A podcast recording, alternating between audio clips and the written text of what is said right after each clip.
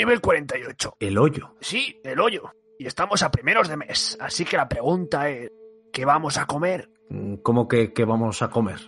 Obvio. Lo que les sobra a los de arriba. ¿Y quiénes son los de arriba? Los del nivel 47. Obvio. Pero usted sabe en qué consiste esto del hoyo. Obvio. Comer. ¿Y ha- hay mucha gente abajo? Dentro de poco habrá menos.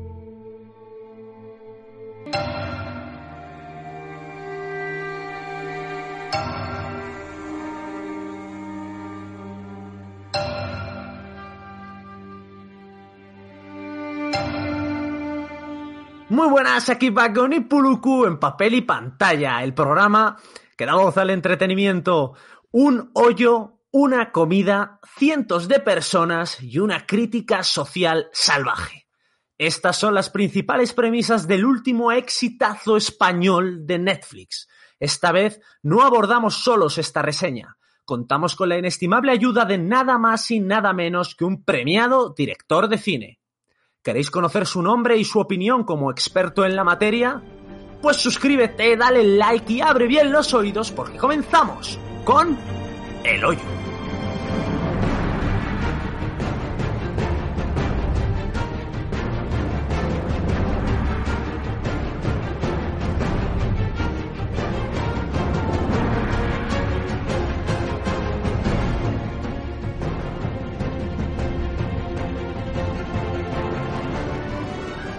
Bueno, hoy hace un día genial, un sol súper brillante eh, y estamos aquí un, un día más en, en papel y pantalla. Oye, pero, oye, pero vamos a ver. bueno, ¿Pero qué es esto? A ver, vamos a ver, ¿quién es esta voz? Pu- Puluku, ¿a quién has invitado? ¿Qué es esto? Yo habíamos hablado de que íbamos a invitar a un director de cine y, y creo que, que se ha tomado la libertad de empezar él. Y yo encantado, ¿eh? yo encantado, pero oye, ya que ha empezado a hablar, pues que se presente quién eres. Pues mira, me llamo Sadrak, Sadrak González Perellón.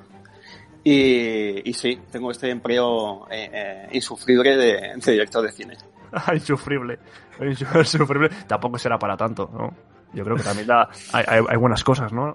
Bueno, hacer una película cada cuatro años y estar tres años eh, levantando financiación es, eh, os lo aseguro, un, un auténtico infierno. Es un infierno, pero bueno, tú dentro de lo que cabe has tenido tu época dorada, ¿no? Y yo creo que todavía se puede alargar esa época dorada, ¿no? Porque la película más famosa que tienes todavía actualmente se puede ver y tiene un buen, muy, muy, muy buen nivel, ¿no? Bueno, supongo que os referís a Black Hole Cage, am, que por cierto se puede ver ahora en, en Planet Horror.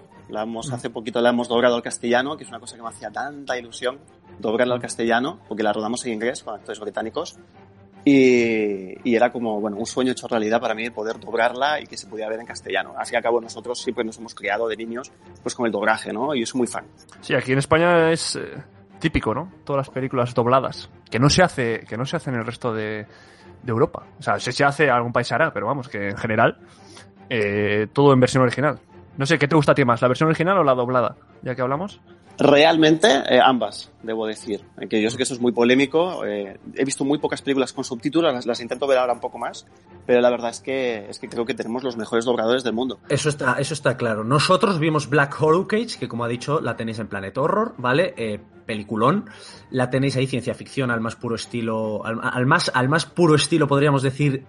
Bebe bastante si te gusta, por ejemplo, Ex Machina. Tiene, yo creo que tiene ahí un- unos planos y una cosa que a mí me recordó mucho y me entró por los ojos, la verdad. Y, tenemos ahí eh, una película que desde luego nos va a parecer, desde luego, una peli española. O sea, para nada. O sea, parece más cine, qui- quizás tirando incluso eh, japonés, coreano, mucho más que a, que una película typical, typical Spanish, que diríamos, ¿no? Bueno, realmente, sí, ciertamente la, vendimos en toda Asia y ganamos en Corea. Así que sí, es una película que, que a yo gustó muchísimo realmente. Además siento que la entendieron muy bien. Hace poco estaba viendo, porque yo soy muy, muy egocéntrico, entonces estaba viendo eh, críticas de la película en YouTube, pues para alegrarme el día, que estaba un poco deprimido. Y entonces eh, vi una en concreto de, de un coreano que, bueno, que hacía una disección de la película que pensé, joder, esta gente realmente ha entendido la película. Y luego veías a un australiano hablando y era interesante, pero bueno, nada que ver con, con el coreano. Además, sabrá que es tu película y tú te quedas con la opinión que a ti te da la gana. ¿Qué pasó? Lo has hecho. Bueno, a mí me encanta que haya personas que la odien y que, y haya personas que la amen.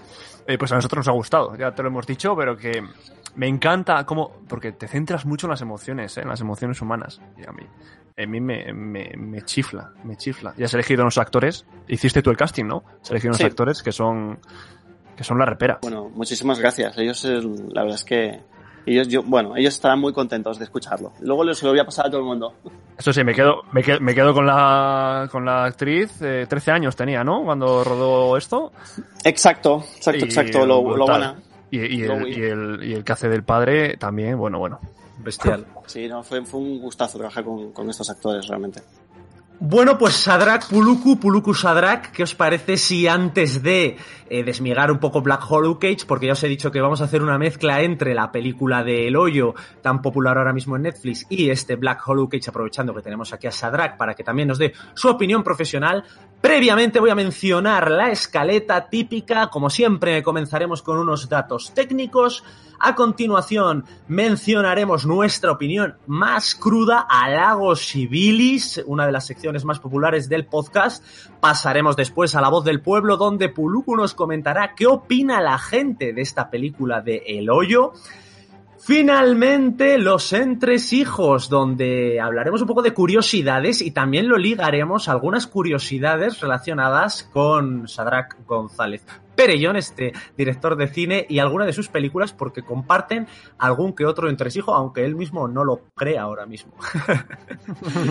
y pasaremos ya, así que sí, a nuestra despedida con nuestra nota final sobre cinco, eh, lo llamamos nosotros pepasos, los cinco pepasos, que son ese, ese tipo de, de numeración que elegimos en nuestro Instagram, en nuestras redes sociales, y un titular final que nos hemos preparado Puluku y yo, y Sadrak si quiere puede improvisar y hacer un titular para él.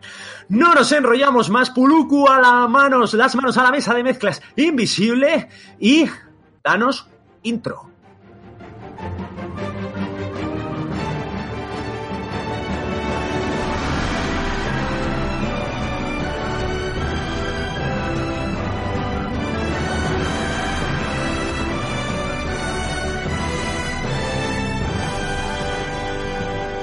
Bueno, pues empezamos con los datos técnicos. Vamos a hablar directamente ya del, del hoyo, ¿vale? Vamos a empezar hablando de, del director, que es Galder Gaztelu Rutia, ¿vale? Que antes de dirigir su primera película hizo dos cortometrajes llamados eh, 913 en 2004 y Casa del Lago en 2011. Es su primera película, película que estuvo en, en Sitges. Oiga, ¿no? Que es la más premiada de Sitges, puede ser. Sí, y este, teniendo en cuenta que este es su primer largometraje, fue, fue bastante premiado en sitios, entre ellos, que es el premio, yo creo, el fundamental y el que más, el que más, el que más gusta, ¿no? Que es el mejor película. Pero para hablarnos de Sitges, igual nos puedes hablar un poco tú, Sadrak, porque tú tienes algún, algún pinillo por ahí en Sitges, ¿no? Sí, Dios, lo debo todo a Sitges. Realmente, o sea, se lo debo absolutamente todo. eh, debo decir, realmente a ellos. O sea, me- es un festival que me apadrinó y que, y que, bueno, no solamente estuve con Black Hollow en sección oficial, sino que, bueno, eh, gracias a ellos, pues, me dio un- algunos empujoncitos en algunos aspectos. Así que mi eterno agradecimiento a Ángel, a, a Mike y a, a Mónica. Oye, que por cierto, ¿qué es esto de sección oficial? ¿A qué te- eh, porque muchas veces date cuenta que el público que tenemos, hay gente que sabe mucho de cine, gente que sabe menos. ¿Qué es esto de estar en sección oficial en Sitges? Bueno, eh, yo recuerdo que le hicimos un pase privado en, en, bueno, en, en Imagis, que es una empresa bastante importante aquí en Barcelona de, pues de postproducción. Le hicimos un pase privado a Ángel Sala. Y entonces yo le, le dije- le hice una introducción, bueno, eh, y entonces él que es súper fan de 2001 de Kubrick, que es su película favorita. Y entonces, bueno, eh, Sí. yo sabía que era su película favorita y entonces, bueno, eh, hablé de esa película, de las, porque a mí me influyó, me influyó mucho en Black Gates y Kubrick. Y entonces, eh, bueno, recuerdo que salimos de la sala y me dijo Ángel, bueno, estás en sección oficial, ¿eh? Bajo, es decir, eh, no oficial todavía porque todavía no salía prensa, pero, pero fue así, fue muy emocionante realmente, porque es súper difícil de conseguir, realmente. Hombre, desde luego que está claro que otra de las cosas de las que vamos a hablar es de que esta peli de El Hoyo eh, eh, desarrolla el género de la ciencia ficción, que sabemos que hoy, hoy en día el tema de los géneros es algo muy amplio, pero entre otras cosas, aparte del thriller, es ciencia ficción. Y, que es un género que también te gusta a ti mucho para tus películas, ¿no? Porque Black Hollow Cage tiene un montón de géneros, pero sobre todo yo creo que uno de los más representativos, si pudiéramos elegir yo que sé cuatro, sería ciencia ficción. Sin duda, realmente pienso que la ciencia ficción es un, bueno, lo he dicho en otras ocasiones, un gran vehículo para poder, bueno, eh, llevar un mensaje al público un poco más, más amplio, ¿no? Porque a la gente le gusta la ciencia ficción o le gusta el género, el thriller, el terror, etcétera. No está muy desarrollada aquí en España, ¿no? La ciencia ficción. Mm. Porque nos tiramos. Aquí en España somos más de comedia fácil. Mira, ¿no? yo ahora mismo, aprovechando el confinamiento, estoy escribiendo un guion y estoy escribiendo un thriller mm, un poco al uso porque sé que me lo van a producir más fácilmente. Claro. A ver, hay que, hay que comer, Sadrak, hay que comer. hay que comer, hay que comer, sí, sí, sí, sí, cierto, cierto. Y no tiene, no tiene, no se trata de decir que unas sean malas y unas sean buenas. Sí que es cierto que tú te puedes complicar más o menos la vida en el país en el que tú habitas. Está claro que si eh, viviendo en España siendo español, puedes rentar más, quizás si miras simplemente los números, una película de comedia porque se consume más en este país. Ni es mejor Mm. ni es peor. Si tú haces una película de ciencia ficción, te se te presentan varias dificultades. Una de ellas, sobre todo, yo creo, es importante el factor económico. Sin duda, sin duda. Yo conozco muchos productores que, que, bueno, yo tengo, de hecho ahora estoy, ahora estoy con dos proyectos y uno de ellos directamente lo estoy moviendo en, en- en internacional porque en España pues ni me molesto, porque ya sé que no, que no, no va a vaya. Efectivamente. Pues nada, eh, tenemos ahí, como hemos dicho, esta película del hoyo, que es española, ¿vale? Y que es una de las últimas del- películas de la plataforma, lo hemos dicho, pero lo menciono ahora más en específico, de streaming Netflix, que se publicó, ¿vale? Salió el 20 de marzo. Yo me he preparado el argumento en un- antes decíamos en una frase, ahora son un conjunto de frases, ¿no? Es Eh, un- vago, tú no sabes, tú no sabes hacer algo en una frase, tío. Tú te tiras un párrafo. Voy a decir muy brevemente lo que opino. Eh, dos horas y media de podcast. Sí, Sadrak, ya me irás conociendo. Voy a.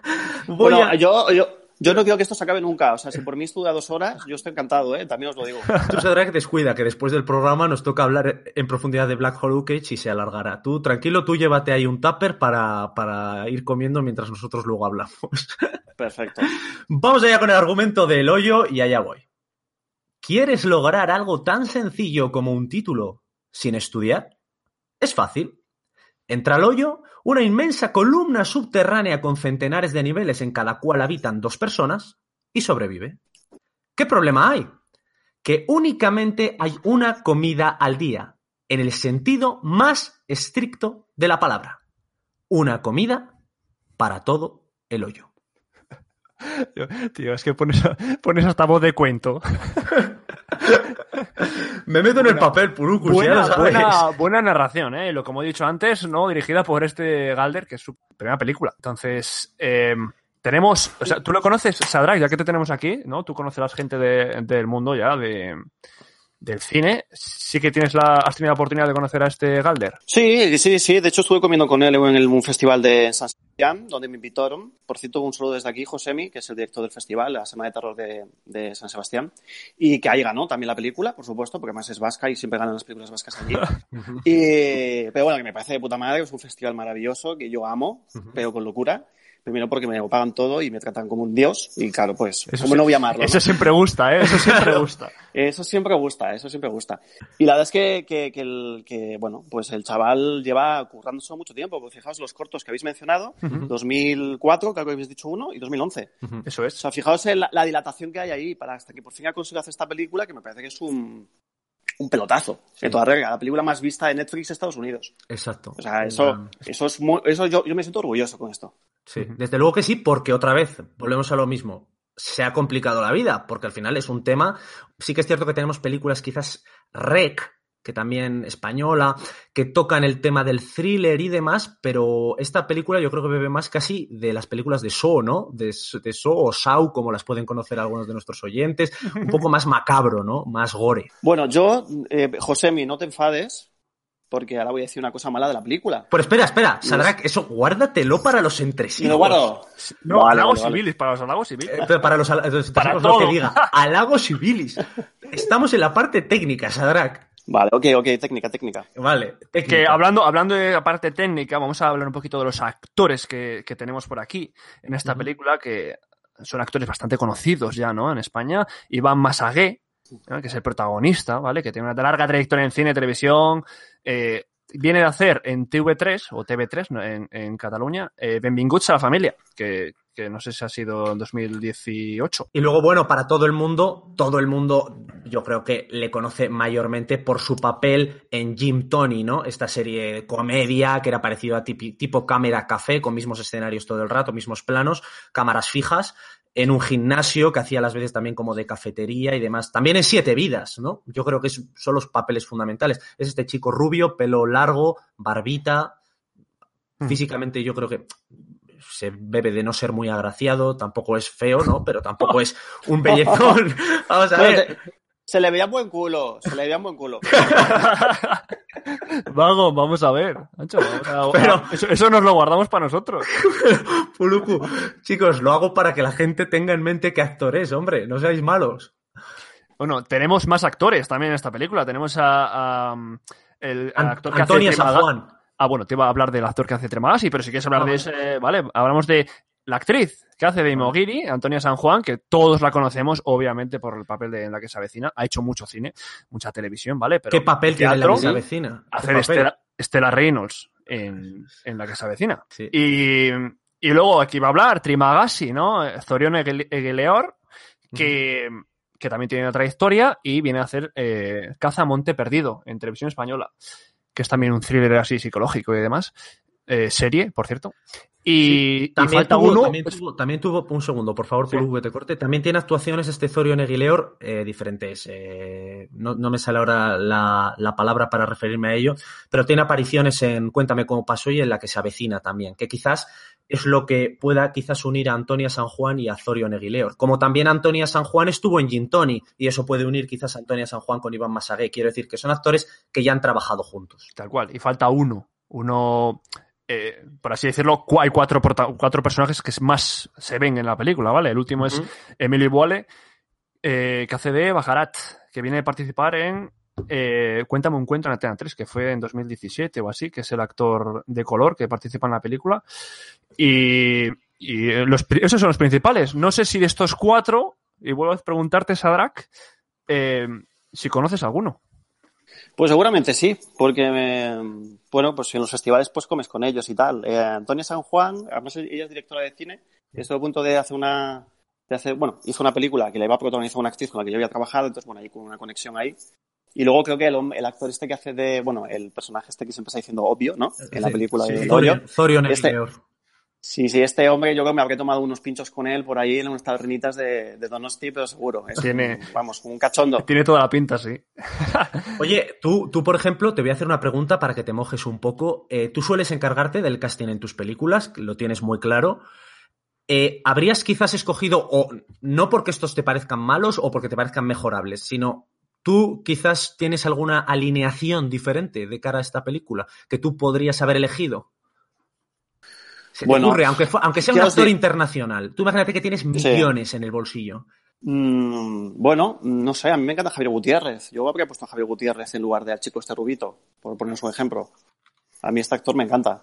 para que nuestros compañeros del, del podcast, nuestros oyentes, sepan quién es Javier Gutiérrez, es este actor que si no recuerdo, bueno, es, es muy famoso, pero por, por- para que la gente le venga a la cabeza, es el que, el de la película, por ejemplo, Campeones, quizás el entrenador.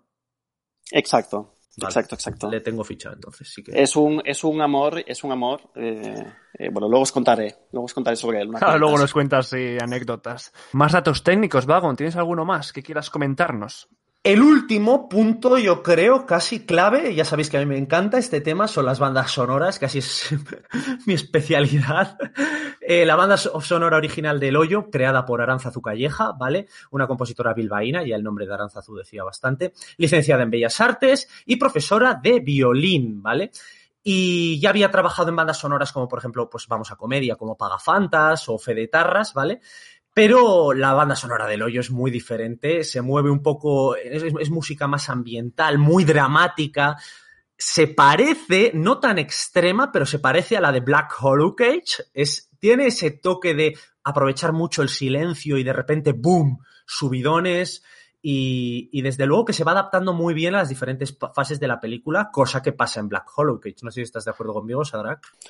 Completamente, la verdad es que cuando vi, la- cuando vi el hoyo eh, me di cuenta que, que había paralelismos, ¿no? Mm. Realmente. Digo que incluso han utilizado la misma cámara con las mismas, las mismas ópticas hacia ojo, diría que sí. Sí. O sea que, bueno. Ahí hay nivel, nivel de director de cine, ¿eh? Ya fijarse, o sea, nosotros no, no llegamos a tanto, ¿no? De fijarse, wow, esto, las mismas ópticas, mismas cámaras. Pero oye, eh, Bueno, es que, es que no soporto cuando, la- cuando las películas están rodadas en red. Cuando están rodadas en digital, están rodadas en red. O sea, una Alexa o lo que quieras, pero red es como. Yo soy muy anti-red. Entonces, claro, cuando ves una película que está rodada en red, lo notas. Y yo diría que el hoyo, no lo he mirado en IMDb Pro, pero está, yo diría que está en una Alexa Mini rodado. Perfecto, esos datos técnicos que nos encantan. Oye, eh, pues Puluku, te voy a tocar un poco las narices en postproducción porque te vas a poner esas manitas que tienes de pianista en tu mesa de mezclas invisible para ponernos unos segunditos de esta banda sonora de Aranzazu Calleja.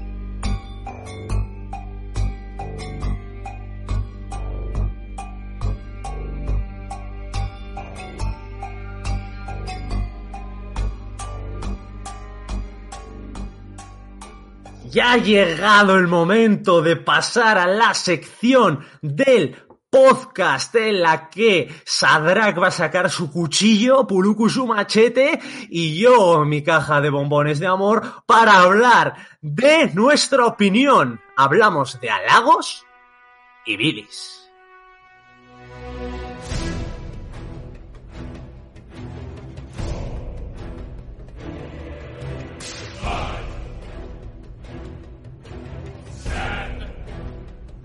No, no sé si empezar yo, porque tengo aquí las, las hachas afiladas, ¿eh?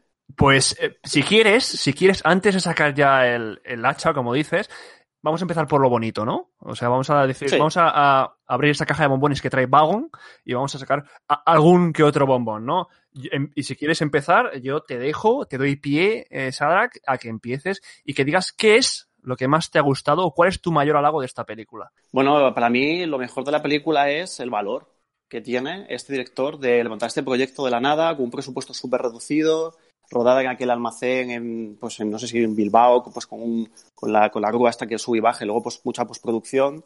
Eh, yo estuve hablando con los productores y recuerdo que me, me dijeron el presupuesto, pero es confidencial y no lo puedo decir, pero es mucho menor de lo que pueda parecer a pesar de los logos que aparecen en, en el, en el inicio. Y, y la verdad es que me parece que la película funciona, que eso ya es muchísimo. Una cosa es que sea buena o que sea mala, eso lo podemos hablar después, pero la película funciona, independientemente de eso. Funciona en el sentido de que, bueno, eh, cumple el- la función de entretener, cumple la función de que haya tensión, hay momentos que son muy buenos, tanto de acting como de, bueno, como de giros de guion. Eh, a mí me gusta especialmente el personaje de la, de la mujer asiática que está allí eh, como buscando a su, a su hija, a su hijo, perdón. Y, y bueno, a mí ese- esa subtrama me pareció que, lo, que, era, que era muy interesante. Realmente. Y me parece que es una película muy valiente y además me siento jodidamente orgulloso de que esta película vasca, eh, mm, bueno, mm, realmente lo esté petando en Netflix en Estados Unidos. O sea, es que es maravilloso completamente. Gracias a, a la plataforma de Netflix, ¿no? Se llevan cine español a, a internacional. Y se conoce mucho Sí, bueno, más. es increíble, es increíble. Netflix es maravilloso completamente. Sí, porque luego tenemos ahí, por ejemplo, también eh, con, ese, con esa eh, ampliación a nivel internacional de, por ejemplo, ahora mismo más que actual, La Casa de Papel. También se ha visto mucho en Estados Unidos. Exacto. De hecho, ayer me la terminé de ver entera. Uh, Ya. No digas nada. Fuera. Eh, Calla, Que no- eso te iba a decir. que no, no, la última Sadrak. temporada. No la liemos, Sadrak, que vas bien. Ya, ya, ya, ya entiendo por dónde vas. Pues, eh, a ver, yo para mí lo mejor de esta película de El Hoyo, y prepárate, Sadrak, porque te voy a dar pie a una cosilla, es la crítica social. Yo siempre me quedo, a mí me encanta, me encantan las pelis que me hacen reflexionar. Por eso me gustó también Black Hollow Cage. Me gustan estas películas que no buscan, boom, eh, una película de Vin Diesel, todo explosiones, leches a mansalva y se acabó la película y vale, ya está. No, a mí me gustan esas pelis, por eso me gusta la ciencia ficción, que te hacen pensar.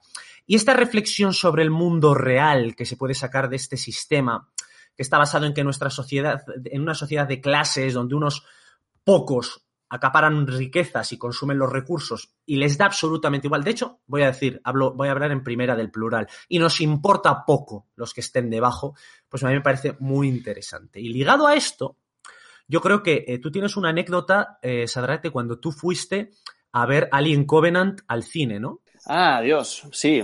Eh, bueno, sí, sí, sí, sí, sí. Eso es, bueno, es una anécdota que me encanta. Bueno, esto es, bueno, sí, fui a ver la película al cine Y la verdad es que cuando la película acabó, pues eh, había una mujer mayor que estaba diciendo, bueno, una mujer mayor, una mujer de unos, pues no sé, 50, 60 años.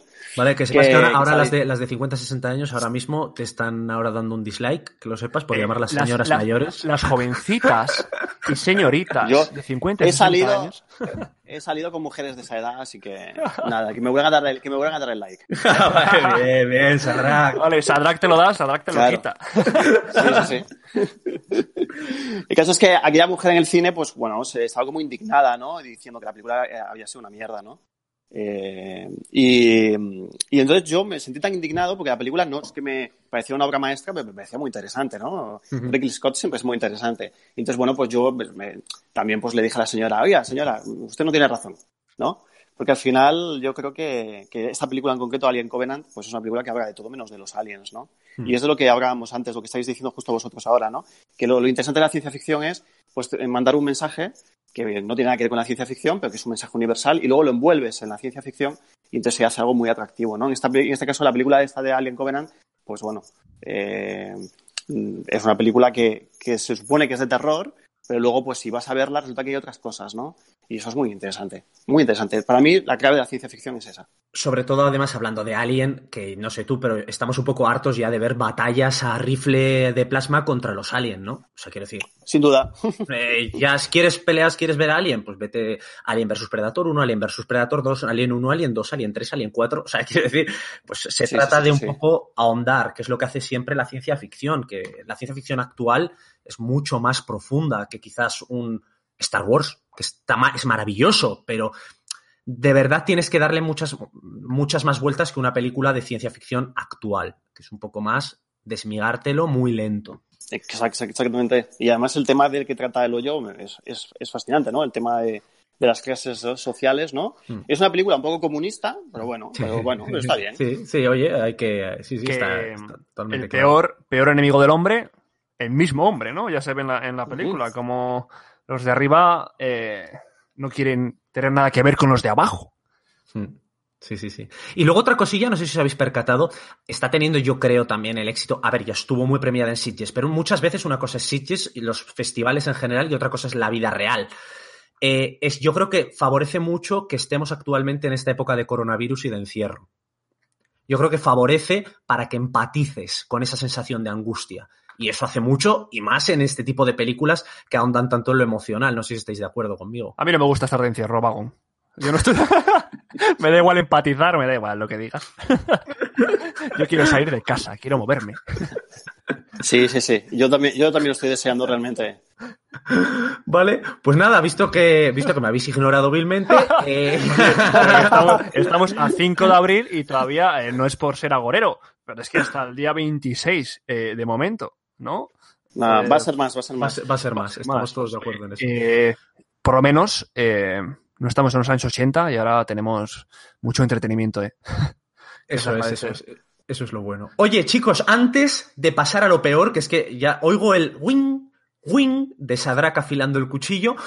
Antes Sí. de esto, de pasar a lo peor, ¿qué os parece si mencionamos a una, unos colegas que tenemos que son maravillosos? Javi y la espontánea son gente maravillosa, gente 10, probablemente estén escuchando este podcast ahora mismo. Ellos son Puluku, Almacén secreto. Almacén Secreto, Tu friki tienda de Bilbao con el mejor merchandising de tus hobbies favoritos. Almacén Secreto, Seguidles en todas las redes sociales y atentos a su página web, o os perderéis las mejores ofertas y novedades. Almacén Secreto.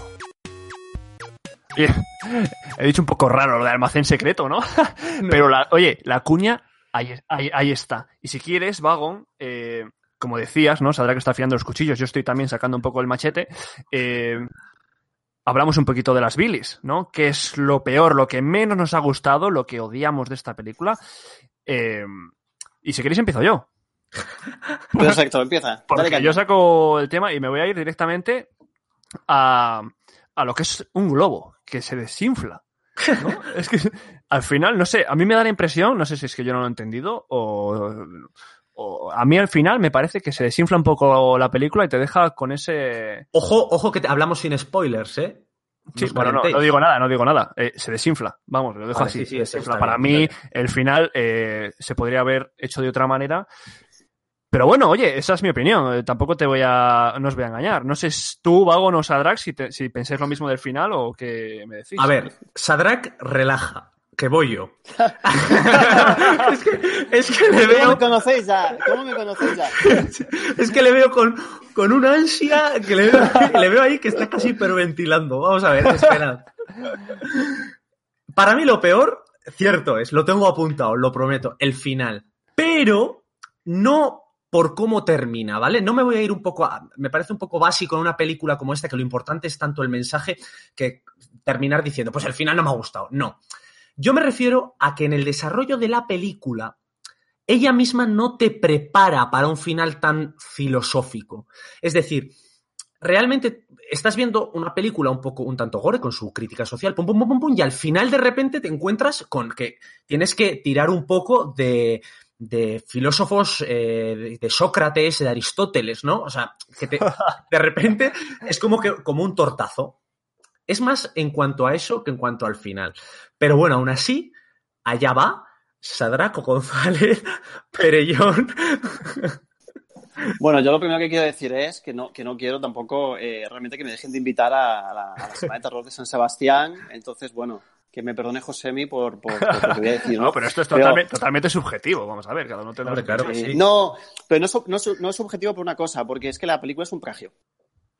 Cuando es un plagio, ahí, ahí estamos, ¿veis? Ahí sorpresa. Sí, bueno, eso es machete, pero machete Sadrak- guillotina. ¿eh? Sadrak, avisa de esto, Sadrak. Bueno, es que realmente me, so- me ha sorprendido mucho que haya muy poca gente que no haya visto las mm, comparaciones más que, más que odiosas con un cortometraje, uno de los cortometrajes más premiados de la historia, que dirigía en 2007 eh, Denis- Denis Villeneuve, el director de, de, dos- de 2049, Blade Runner 2049, que está, ahora está rodando Dune. Mm. Y entonces, bueno, como, como el chaval se lo ha currado, porque lo yo creo que es una película muy currada, Mm. pues porque es cuando me enteré, me entraron ganas de mandar un email a, a Denis para decirle, oye, tío, que te han plagiado, que te han plagiado el corto. Supongo que le importará una mierda, porque está rodando Doom, Mm. pero, pero es, un, es un corto que se titula Next Floor, eh, siguiente planta. Y es un, es un corto súper famoso, es uno de los cortos más influyentes de la historia de los cortometrajes a nivel festivales. Todos lo hemos visto, todos los cortometrajistas lo hemos visto. Y claro, cuando vi la película no me di cuenta. Y de pronto un, un director de arte con el que suelo trabajar, Tony se llama, me dice, oye, Salgak, tú has visto que es un plagio como una olla. Ni original ni pollas. Y entonces le digo yo, oye, pues no sé, mm, ¿qué corto es? Y total, que cuando me lo, me lo, me lo dijo, pensé, ahí va, es verdad, es lo mismo. Pero cuando digo lo mismo, es lo mismo. Es decir, una mesa llena de comida que va cayendo de planta en planta y va bajando, ¿vale? No con una plataforma, la mesa, digamos que va cayendo a medida que, mm, que cede el suelo, Sí. pero es la única absoluta diferencia. Lo demás es todo absolutamente eh, lo mismo. Pues vaya, Lo mismo. vaya, vaya guillotina. Y voy a quitar de, de mis halagos que tengo puesto idea original. Bueno, tacha. y así. Oye, pues no, me- no, no lo sabía. Yo me quedo un poquito. Sadrak, Sadrak, a mí me has dejado, me has dejado onnubilado, vamos. Sí, sí, pero buscarlo, buscarlo porque además el corto este está Sí, me, lo, YouTube, me lo ha apuntado, me lo ha abierto. apuntado. Next Floor y, y- y lo, y lo- y lo verás que es lo mismo. O sea, es que es descaradísimo el fuselaje que hay ahí. Ahora, creo que también el director de la película, creo que ha hecho una película de, de 90 minutos, bastante mediocre en general, que como decía funciona, pero que es una película mediocre en general, creo que en eso podemos estar todos de acuerdo, pero es una película bastante superficial Hmm. eh, y, como decía, como decís uno de vosotros, pues claro, en una película que es como un globo que se va desinflando. Es- eh, ese, ese final, esa chica asiática que hay buscando al hijo, es muy cine coreano y yo lo que me pregunto es qué habría hecho un director coreano Mm. con, con esta misma historia, porque habría hecho una película de media hora más, que duraría dos horas tranquilamente y sería mucho más entretenida, porque yo me la tuve que ver tres veces, de lo que me aburría. Y eso que dura, y eso que dura una hora y media. hemos hecho pasar por un trago tanto desagradable, ¿no? Parece ser. no, porque yo la pensaba ver igualmente, de hecho, ¿no? Pero, Mm. pero, pero bueno. Bueno, pues. eh, Vagón, vagón, que tú no puedes superarlo ya. O sea, No, no, escúchame, ríndete, tío. escúchame. Ríndete, no, no digas nada más. Escucha, escucha, eh, es que, vamos a ver, es que hablaba de que estaba afilando un cuchillo, era una katana, pero una katana ancestral. De estas que, que cortan la piedra, de estas de, de anime, manga, que, de estas que cortan, que son capaces de cortar un barco a lo One Piece. Sí, sí, sí, sí, sí. Realmente sí, ¿eh? Pues eh, nada, nada que decir. Bueno, pues este Sadrak y, y yo creo que... pues, que- no, no voy a decir nada más. Vamos a pasar a la siguiente sección, una sección importante en la que tú, oyente, eres el protagonista porque hablamos de la voz del pueblo.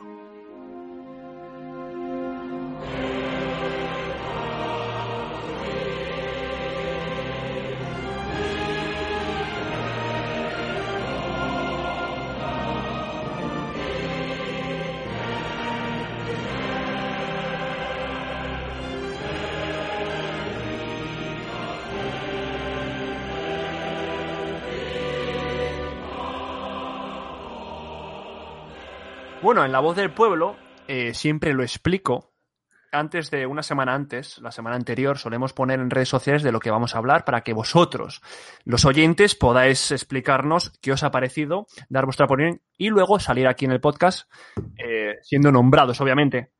Entonces, eh, vamos a empezar por un comentario, el más largo que tenemos en redes, que es de Aevia Design, que es un nombre de usuario, que nos dice, parte de una premisa muy interesante que va desarrollando a los personajes de una manera que resulta un poco previsible, pero no por ello menos interesante. Uno de los puntos a favor es que no tiene miedo a dejar casos abiertos y no se pierden sobre explicaciones que no aportan nada. Pero una cosa negativa es que al final se va extendiendo más de la cuenta y irremediablemente perdiendo fuerza, que es lo que opinamos aquí nosotros también.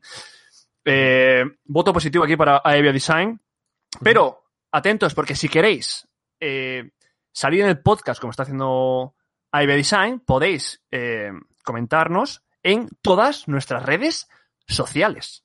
¡Eh, tú! ¡Sí, tú! ¡Deja de mirar a los lados! Haz estas dos cosas y te dejamos en paz. Uno, síguenos en nuestro Twitter e Instagram, arroba papel barra baja pantalla, o en la página de Facebook Papel y Pantalla Podcast. Dos, suscríbete al podcast en Evox, Apple Podcast o Spotify. Vale, ¿a que no ha sido para tanto? De esto ni una palabra vago no poluco, ¿eh? Papel y pantalla. Damos voz al entretenimiento. Y seguimos con más comentarios, porque nos han dejado bastantes comentarios en las redes. Tenemos, cuéntanos, cuéntanos, eh, cuéntanos una de una de, de Olivares barra baja Javier 9 que esa le va a gustar a Sadrak. A ver, a ver. Dice a ver, a tal ver. cual, ¿eh? Eh, Es una línea.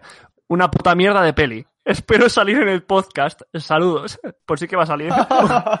sí, que, sí que va a salir, sí. Este, este, dice, Estas son "Mira, las yo- críticas que le- son las críticas estas que espera oír un, un director de cine de su película. No sé si te habrás encontrado, Sadrak, alguna crítica así en tu, en tu, en tu película. Seguro que sí, ¿no? Sí, y tanto, y tanto, y tanto. Recuerdo un crítico eh, en Los Ángeles, eh, los, Los Ángeles Times, que recuerdo me dice mi representante de allí, es muy, qué bien que ha salido Los Ángeles Times. Y yo le digo, bueno, he salido aquí, pero me ha puesto a parir. El crítico, ¿no? Y decía algo así como que, bueno, que había cosas buenas, pero que en general la película era muy lenta. ¿No? Que eso me lo, suelen decir a veces, ¿no? La película es muy lenta, entonces, bueno. No, la verdad es que las críticas, yo, yo, no, yo no creo que el hoyo sea una puta mierda, la verdad, No, no, no, lo creo para nada. No, no. Pero para nada, porque creo que tiene un valor ob- obvio de, de- de conseguir que sea efectiva. Es que eso es súper complicado. Es que hay que tener mucho talento para conseguir eso. Es las cosas como son, ¿no? Hemos echado una cadena de arena, ¿no? Mm. Pero en general, cuando como director recibes una crítica, obviamente, pues la, las- la asumes y a mí la verdad es que me gustan. No hay que apartarse alguna vez, ¿no? De las críticas que, es que gente, conociendo a la gente, a la persona, a la sociedad, gente que va eh, muy mal. O sea, que te dice las cosas que dices, hombre, eh, jolín. Tú como director dirás, oye, igual me tengo que apartar de lo que estás diciendo un poquito, porque si me tengo que comer críticas malas, buenas también, pero si me tengo que comer todas las críticas malas, igual me da algo. ¿ok? Bueno, yo recuerdo una vez que iba andando por la calle con una amiga y de pronto se me para una tía eh, y me dice, hola, ¿eres Algag? Y yo, sí, ah, pues yo soy la directora de no sé qué festival, un festival online que hay aquí en Barcelona bastante importante. Y me dice, y le digo, ah, vale, hola, ¿qué tal? No sé qué. Y me dice, no, es que tu película es una mierda, ¿eh? Perdona que te lo, di- perdona que te lo diga así. Perdona que te lo diga así, pero tu película es una mierda. Y, entonces yo le dije, ay, bueno, yo te agradezco que seas tan sincera, pero joder, Oye, no sé, que esa- es un poco fuerte que me, que me pares por la calle para decirme hola y automáticamente Hombre, Pero es que te es, pa- gustó. es que es para reírte al final. O sea, Un vamos poco- a ver. sí, pero, sí, pero- sí. pero esta un poco gente, de ¿dónde aneste- sale? un poco- un poco de anestesia primero, ¿no? Un poco, un poco de... O sea, la directora del festival, imaginaos, ¿eh? O sea, no era un. O sea, un vaya, ¿no? vaya nivel, ¿no? De festival. Porque para ser ella la Luego me directora. oh, Sí, sí, sí. Ahorita. No voy a decir cuál es porque, bueno, no quiero tampoco, pero recuerdo que luego me mandó un email como a la hora y me dice, ay, perdón, perdón por eso que ha pasado, no vayas a decir nada a la prensa. sí, ¿no? Luego escondiendo, luego- escondiendo la cola después, ¿no? Claro, así. Lo diré en papel y pantalla. qué vergüenza, qué vergüenza, ¿eh? A mí esa gente, tío, es que no, vamos. eh, no Oye, la Puluku, pero para quitarte el mal sabor de boca de ese, de ese comentario, ¿qué tal si nos comentas, por ejemplo, el de nuestros colegas de Instagram, Moctezuma Plays? ¿Les tienes por ahí, quizás? Tú, Soy me estás a mí visionario. mandando mucho, oye. ¿eh? o sea, nos ha comentado bastante gente para hacer este, este podcast. En cada podcast que hacemos nuevo siempre nos comenta más gente, ¿vale? No puedo hablar de todos, pero Moctezuma Place eh, dice que quizá nos ha faltado alguna explicación más del porqué del hoyo, pero súper disfrutable, ¿vale? Lo que hemos dicho, ¿no? Es una película que te entretiene, ¿vale? Pero sí que yo también hubiese echado en falta algo más de, de explicación, ¿no? Un poquito de- Lore, oye, el lore, ¿no? Sí, eso es. ¿Qué, qué pasa? ¿Qué es esto? ¿Por dónde viene? ¿Vale? O sea, te lo deja un poco al libre albedrío, ¿no? Lo que tú quieras pensar. Que también, que tampoco está mal, ¿eh? No, yo creo que mí me tampoco, gusta. Hace, tampoco hace falta ser tan explícito, yo qué sé. Le das una vuelta, ¿no? ¿Qué decías, Adrak? No, que a mí me gustan realmente las películas en las que, fíjate, eso es un, para mí es un punto a favor del hoyo. De hecho, para mí te- tiene demasiada explicación. A mí me gustaría que no te, no te expliques nada, como en la película de, de Cube, Sí, que exacto. es una película Sí. que también que es una, una referencia directa Sí. prácticamente. Bebe mucho. Que no nunca te enteras de qué, de qué pasa y, y- y- y, joder, y la película es mucho mejor, por supuesto. Eso es. Y luego está el típico, es que me hace mucha gracia, tío. El típico que te dice, nice profile, papel pantalla, check out mine. Pero Bueno, escúchame, Puluku, esta me ¿Dónde la he guardado. Me la he guardado vilmente, pero he recibido como dos o tres que decían algo así como ¿Do you wanna have sex? Pero he, he recibido como tres. No sé por qué, nunca nos ha pasado, pero tres directos. Pues tres. esa, esa es- esa es- igual es su opinión de la película. ¿Do you wanna have sex? que bueno, acabo ya, acabo ya la voz del pueblo. Vamos con un comentario de Álvaro CR que nos dice: Te deja con el culo roto. Eh, bueno, no entiendo qué sentido te deja con el culo roto, porque bueno, si algún girito tiene, pero que sigue diciendo: Estás toda la película esperando a ver qué puede pasar. Y lo que pasa te decepcionará. No, ya estamos. Es la voz del pueblo, no la voz de Puluku. La voz de Puluku y Sadrak, los dinamitadores, ya ha eh, terminado. Sadrak, Sadrak, Sa- Sadrak igual no, igual no me conoce muy bien, pero aquí en esta sección yo voy a, a machete. O sea, yo cojo los comentarios de la gente. eh, ya no tanto porque me he relajado un poco, pero al principio cogí los comentarios de la gente y me los pasaba, me los pasaba por la piedra. directamente. Sí, sí, sí. Era, era un bueno, poco la oye, libertad absoluta de Puluku. Eh, hasta aquí ya me han hecho relajarme. Vago no, pero comentarios de críticas, ¿no? Hablamos de críticas antes, pues críticas. Oye, y también hemos hecho, podcast. también hemos, hemos hecho una encuesta, ¿verdad? ¡Oh, es verdad! que, que- es que va un poco, que va un poco ligada, además, muy bien a la nota media que le dan en redes. Porque, porque estás tú, Agon, ¿eh? Porque tenemos, hicimos una encuesta en Instagram diciendo a ver quién se había gustado la película o no, y el 57% persona- de, por ciento de las personas eh, que han votado eh, les ha gustado. Así que, bueno, la media ahí está, ¿no? Eh, una un probada. 7, un 6 y medio, sí. Un 6 y medio está en redes, eh, si te metes en Rotten Tomatoes y todas estas, Film Affinity, por ahí ronda, sí. Un 7, 6 y medio. Ha funcionado muy bien, es lo que dice Sadrak, pero efectivamente nadie la cataloga de obra maestra. Y oye, hasta aquí la voz del pueblo. La siguiente sección, que todos conoceréis, estamos esperando, como siempre, siempre digo, eh, presentada por aquí Vagon, se llama Entresijos, pero eh, va a haber entresijos también de lo que hemos hablado, ¿no? De Sadra contando alguna anécdota que tiene por ahí. Entonces, doy pie y vamos allá con Entresijos.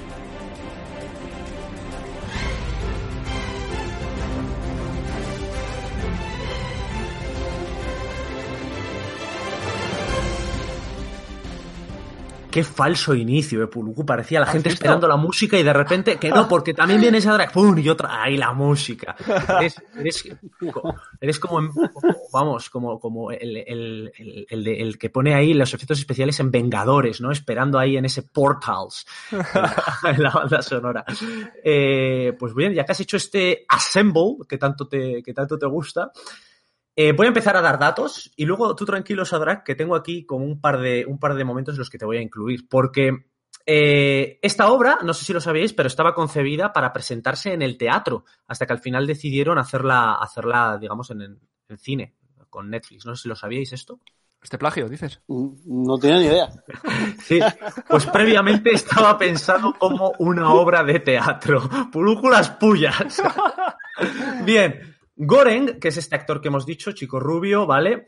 Eh, más allá, tenemos, bajó 12 kilos para la realización de este film y lo tuvo que hacer muy rápido porque el tiempo de producción y el tiempo para la realización de esta película era muy corto.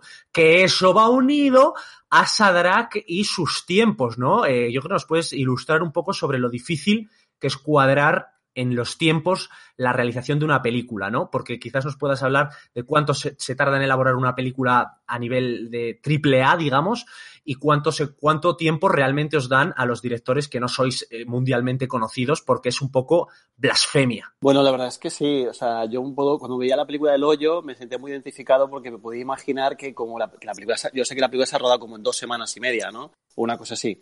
Y lo que me decían los productores. Entonces, bueno, dos semanas y media es una locura, realmente. Yo la mía la hice en tres semanas y media. Y, y, claro, lo que sea menos de un mes o de cinco semanas, pues está como por debajo de, de las garantías de que la película puede quedar bien. Entonces tienes que trabajar bajo presión, estar Porque trabajando 14 encuentra horas al día. que el dinero se acaba, ¿no? Claro. O sea, Claro, es que cada tienes- día de rodaje, sí, sí, cada día de rodaje son 50.000 euros a lo mejor, de extras, ¿no? Buah. Entonces no te puedes pasar. Claro, es que tienes que, tienes que mantener a todo el mundo, ¿eh? Claro. Claro, claro, no exactamente. O sea, yo personalmente mi experiencia con, con Black Hole Case, la verdad es que fue, fue, fue durilla, durilla. El equipo cada dos por tres se amotinaba, querían irse. eh, bueno, fue, fue un auténtico infierno hacer la película. La verdad es que no sé cómo nos pudo quedar medio bien después de todo lo que pasamos. No, la verdad es que cuando la veis, la ves, eh, desde luego que no detectas nada de eso. ¿No? Eh, A mí me parece que es súper bonita. O sea, ¿no te parece a ti, Vagón? Sí, sí, los- toda la, la imagen, los planos, la música, eh, esa lentitud, esa, me, me parece que no se detecta para nada que se haya sido, de, de hecho, todo lo contrario. No parece para nada que haya sido rodada con Es prisa, o sea, todo Una, lo lent- contrario. eso, una lentitud que representa un frenetismo en el rodaje, ¿no? Bueno, la verdad es que eh, la película no iba a ser así originalmente, sino que iba a ser eh, eh, cámara en mano, todo mucho, muy sucio. Mm. Pero entonces conseguimos la casa esta maravillosa, que es única en el mundo. Casoplón. Y entonces cuando, sí, sí, es, eh, bueno, eso conseguir eso fue una negociación de, bueno, de cuatro horas de, de uno de mis productores, de Diego, que, bueno, se lo ocurrió muy bien para, para, bueno, que no fuera súper caro, pero bueno, fue carísimo, obviamente. Y cuando vimos la casa, llegamos allí, cantamos cámara, de repente nos dimos cuenta que la casa pedía que la película fuera con planos fijos, con cuadres, con punto de fuga central, pero no tenemos el tiempo ni el presupuesto para hacerlo así de fino. Entonces lo que tuvimos que hacer es eliminar la mitad de los planos. Y los que, y los que hiciéramos que fueran perfectos y que fue- fuera como ir a tiro hecho. Ya. Y, y entonces todos los días el director de fotografía y el ayudante de producción, perdón, de dirección, me decían, eh, la has cagado porque ahora vas, has empezado la película así, la vas a tener que hacer entera así y no vas a llegar. Mm. Y al final, llega, al final llegamos, pero bueno, yo, yo casi un ataque al corazón. Hombre, y luego para que la gente tenga en cuenta la casa y por qué el uso de esos planos, hablamos de una casa con mucho, mucha, mucha esquina, digamos, muy esta open concept que se dice, eh, muy moderna, ultramoderna, tipo búnker, con una decoración bestial, o sea, maravillosa, a mí me encantó, con esa mezcla entre naturaleza, ese sonido de grillos, ese sonido de, de animales salvajes y eh, con las habitaciones secretas que contabas en una anécdota que en esa casa en la que grabaste no encontrabas ni el baño. Sí, yo realmente cuando vi la casa por primera vez me di cuenta que yo no me iba a poder duchar. Y entonces lo que decidí es que me fui a una tienda y me compré 30 camisetas. Entonces cada día, cada día me ponía una y luego pues a la basura. Porque era imposible, o sea, las duchas eran como las de una cárcel. Eran unas duchas que te metías en una cabina de metal, sin luz, y, y- y dabas un botón y empezaba a caer agua. O sea, una cosa increíble. Oye, pero para encontrar las puertas, porque durante la película se ven puertas y dices, pero, ¿cómo que? pero si es la pared, pero ¿dónde están las puertas aquí? ¿Pero qué está pasando?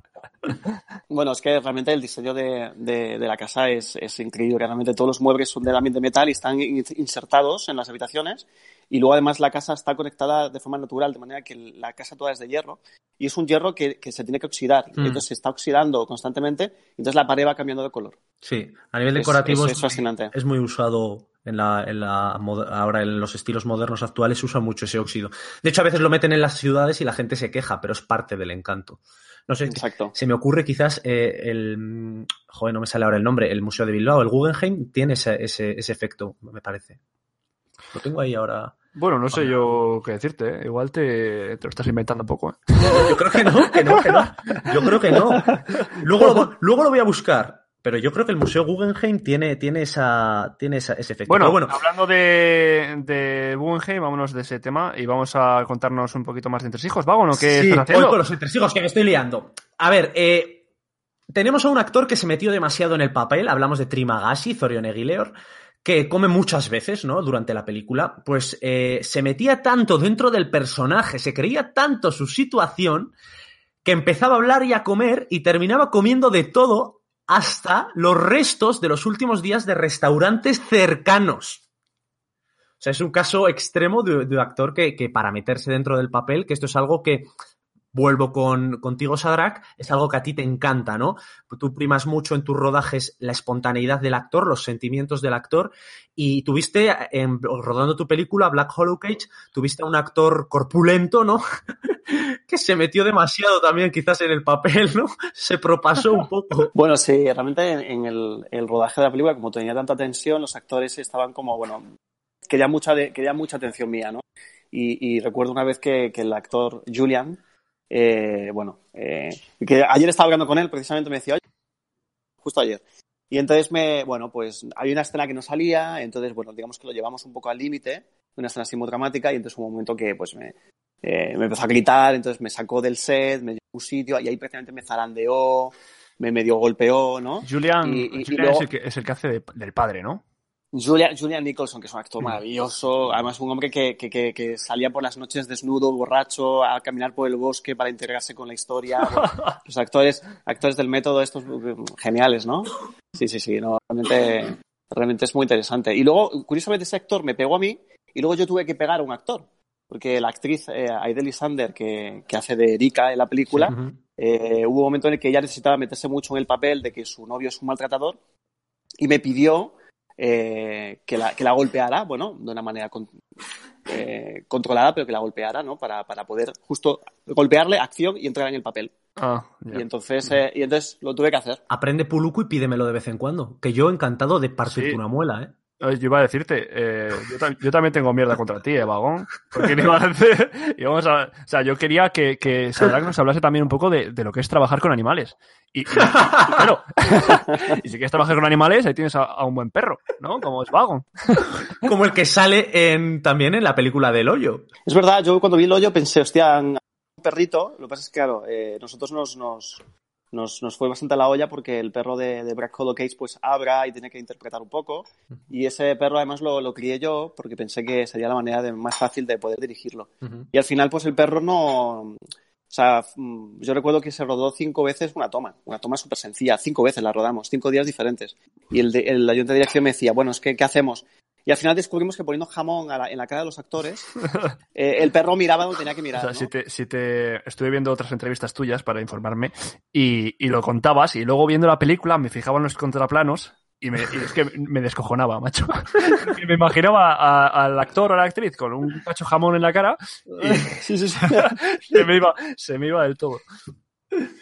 Pues bueno, pues ahí tenemos un poco algunos entresijos. Luego hay otro entresijo en cuanto a los nombres de los personajes, porque todos, voy a resumirlo, muchos de ellos están relacionados con la personalidad del personaje y a su vez con alimentos, con algo relacionado con te temas culinarios.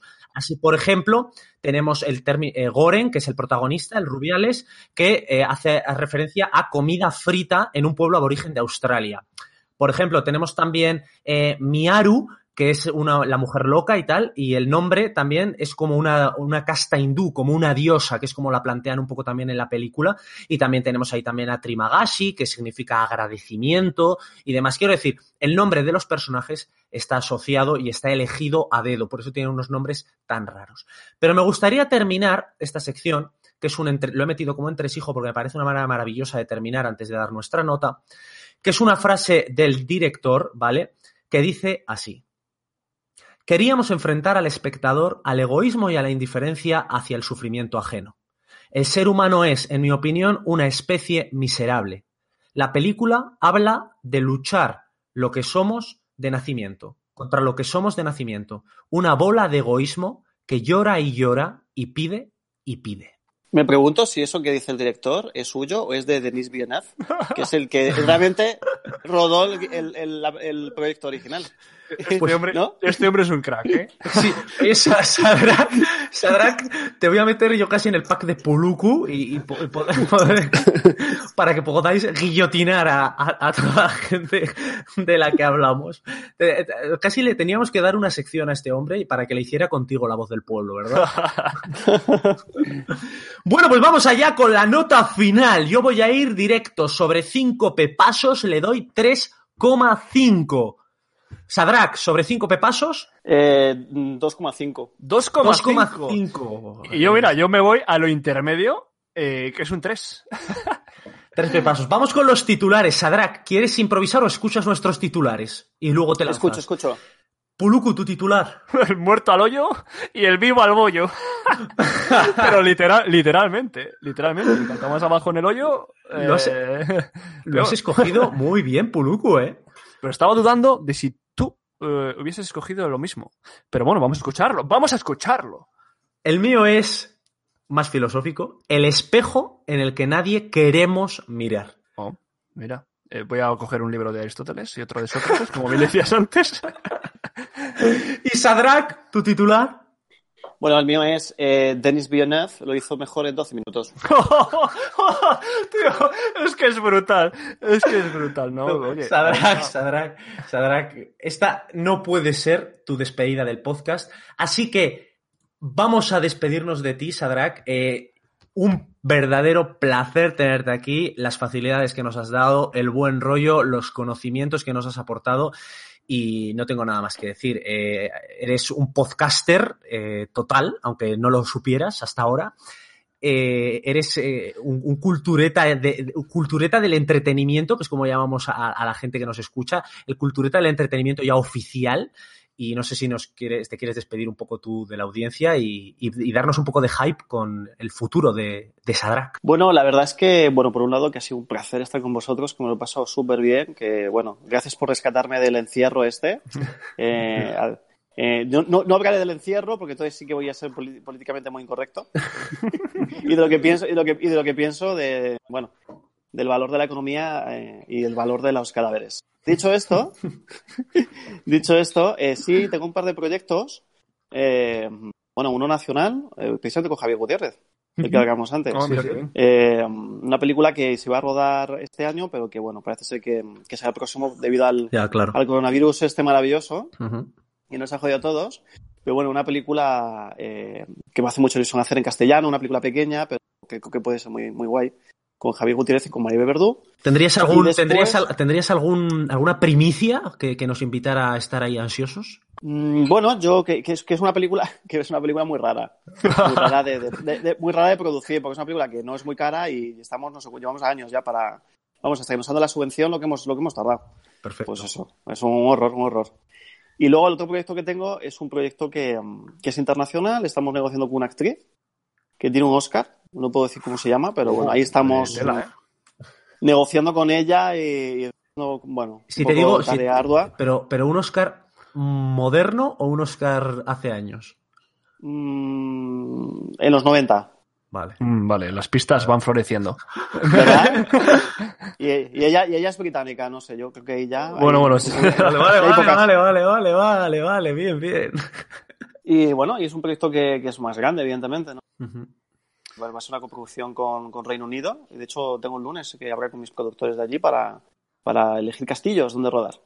En Escocia. Así que, bueno, estoy Ostras, contento. ostras. Sí, sí, sí, sí, Sí, sí, sí. tiene, tiene, oye, la verdad es que dos proyectos muy buenos porque son muy diferentes, pero O sea, yo ya le, decía, ya le decía yo a Vagon, estamos un director que se mueve en unas esferas que, que no alcanzamos a deslumbrar, Vagon y yo. ¿eh? O sea, esto es, Bueno, esto es entonces- esto es un regalo que nos has hecho. No, no, no. Todo lo contrario. Vosotros a mí, de hecho, bueno, no sé, el mundo del espectáculo, el mundo del cine en general es, es mucho postureo, ¿no?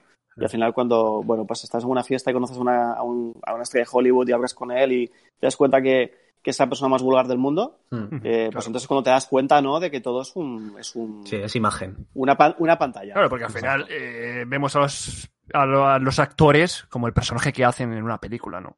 Pero luego pueden ser otra cosa, totalmente. Sí, sí. Que muy agradecido. ¿eh? gente, Eh, gente ordinaria es lo que son, sobre todo. Muy agradecido de tenerte por aquí. Te ha despedido Vagon, te despido yo también. yo estoy encantado de haber, ya me despido yo a mí mismo, estoy encantado de haber charlado en este podcast tanto con Vagon como todas las semanas, pero contigo, Sadrak, eh, mucho más encantado porque a Vagon ya le tengo hasta en la sopa. y, y, y nada, yo me despido eh, de este programa y os dejo o te dejo a ti, Vagon, decir lo que quieras para ultimar. Pues eso es, vamos a, dar por finalizado este podcast, grandísimo podcast, grandísimo invitado, y hasta aquí el hoyo. Antes de despedirnos, recordad una vez más, podéis manteneros al día de la actualidad del papel y la pantalla o contactar con nosotros a través de Twitter e Instagram, arroba papel barra baja pantalla, nuestra página de Facebook Papel y Pantalla Podcast, mail info punto papel y pantalla arroba. Os recordamos que tenemos un canal de YouTube, ningún afán de profesionalidad, jugamos de chill, jugamos de relax. Y por último, no olvidéis que todos los episodios se encuentran disponibles donde en iBox, Apple Podcast y Spotify. Nos vemos la semana que viene aquí en papel y pantalla.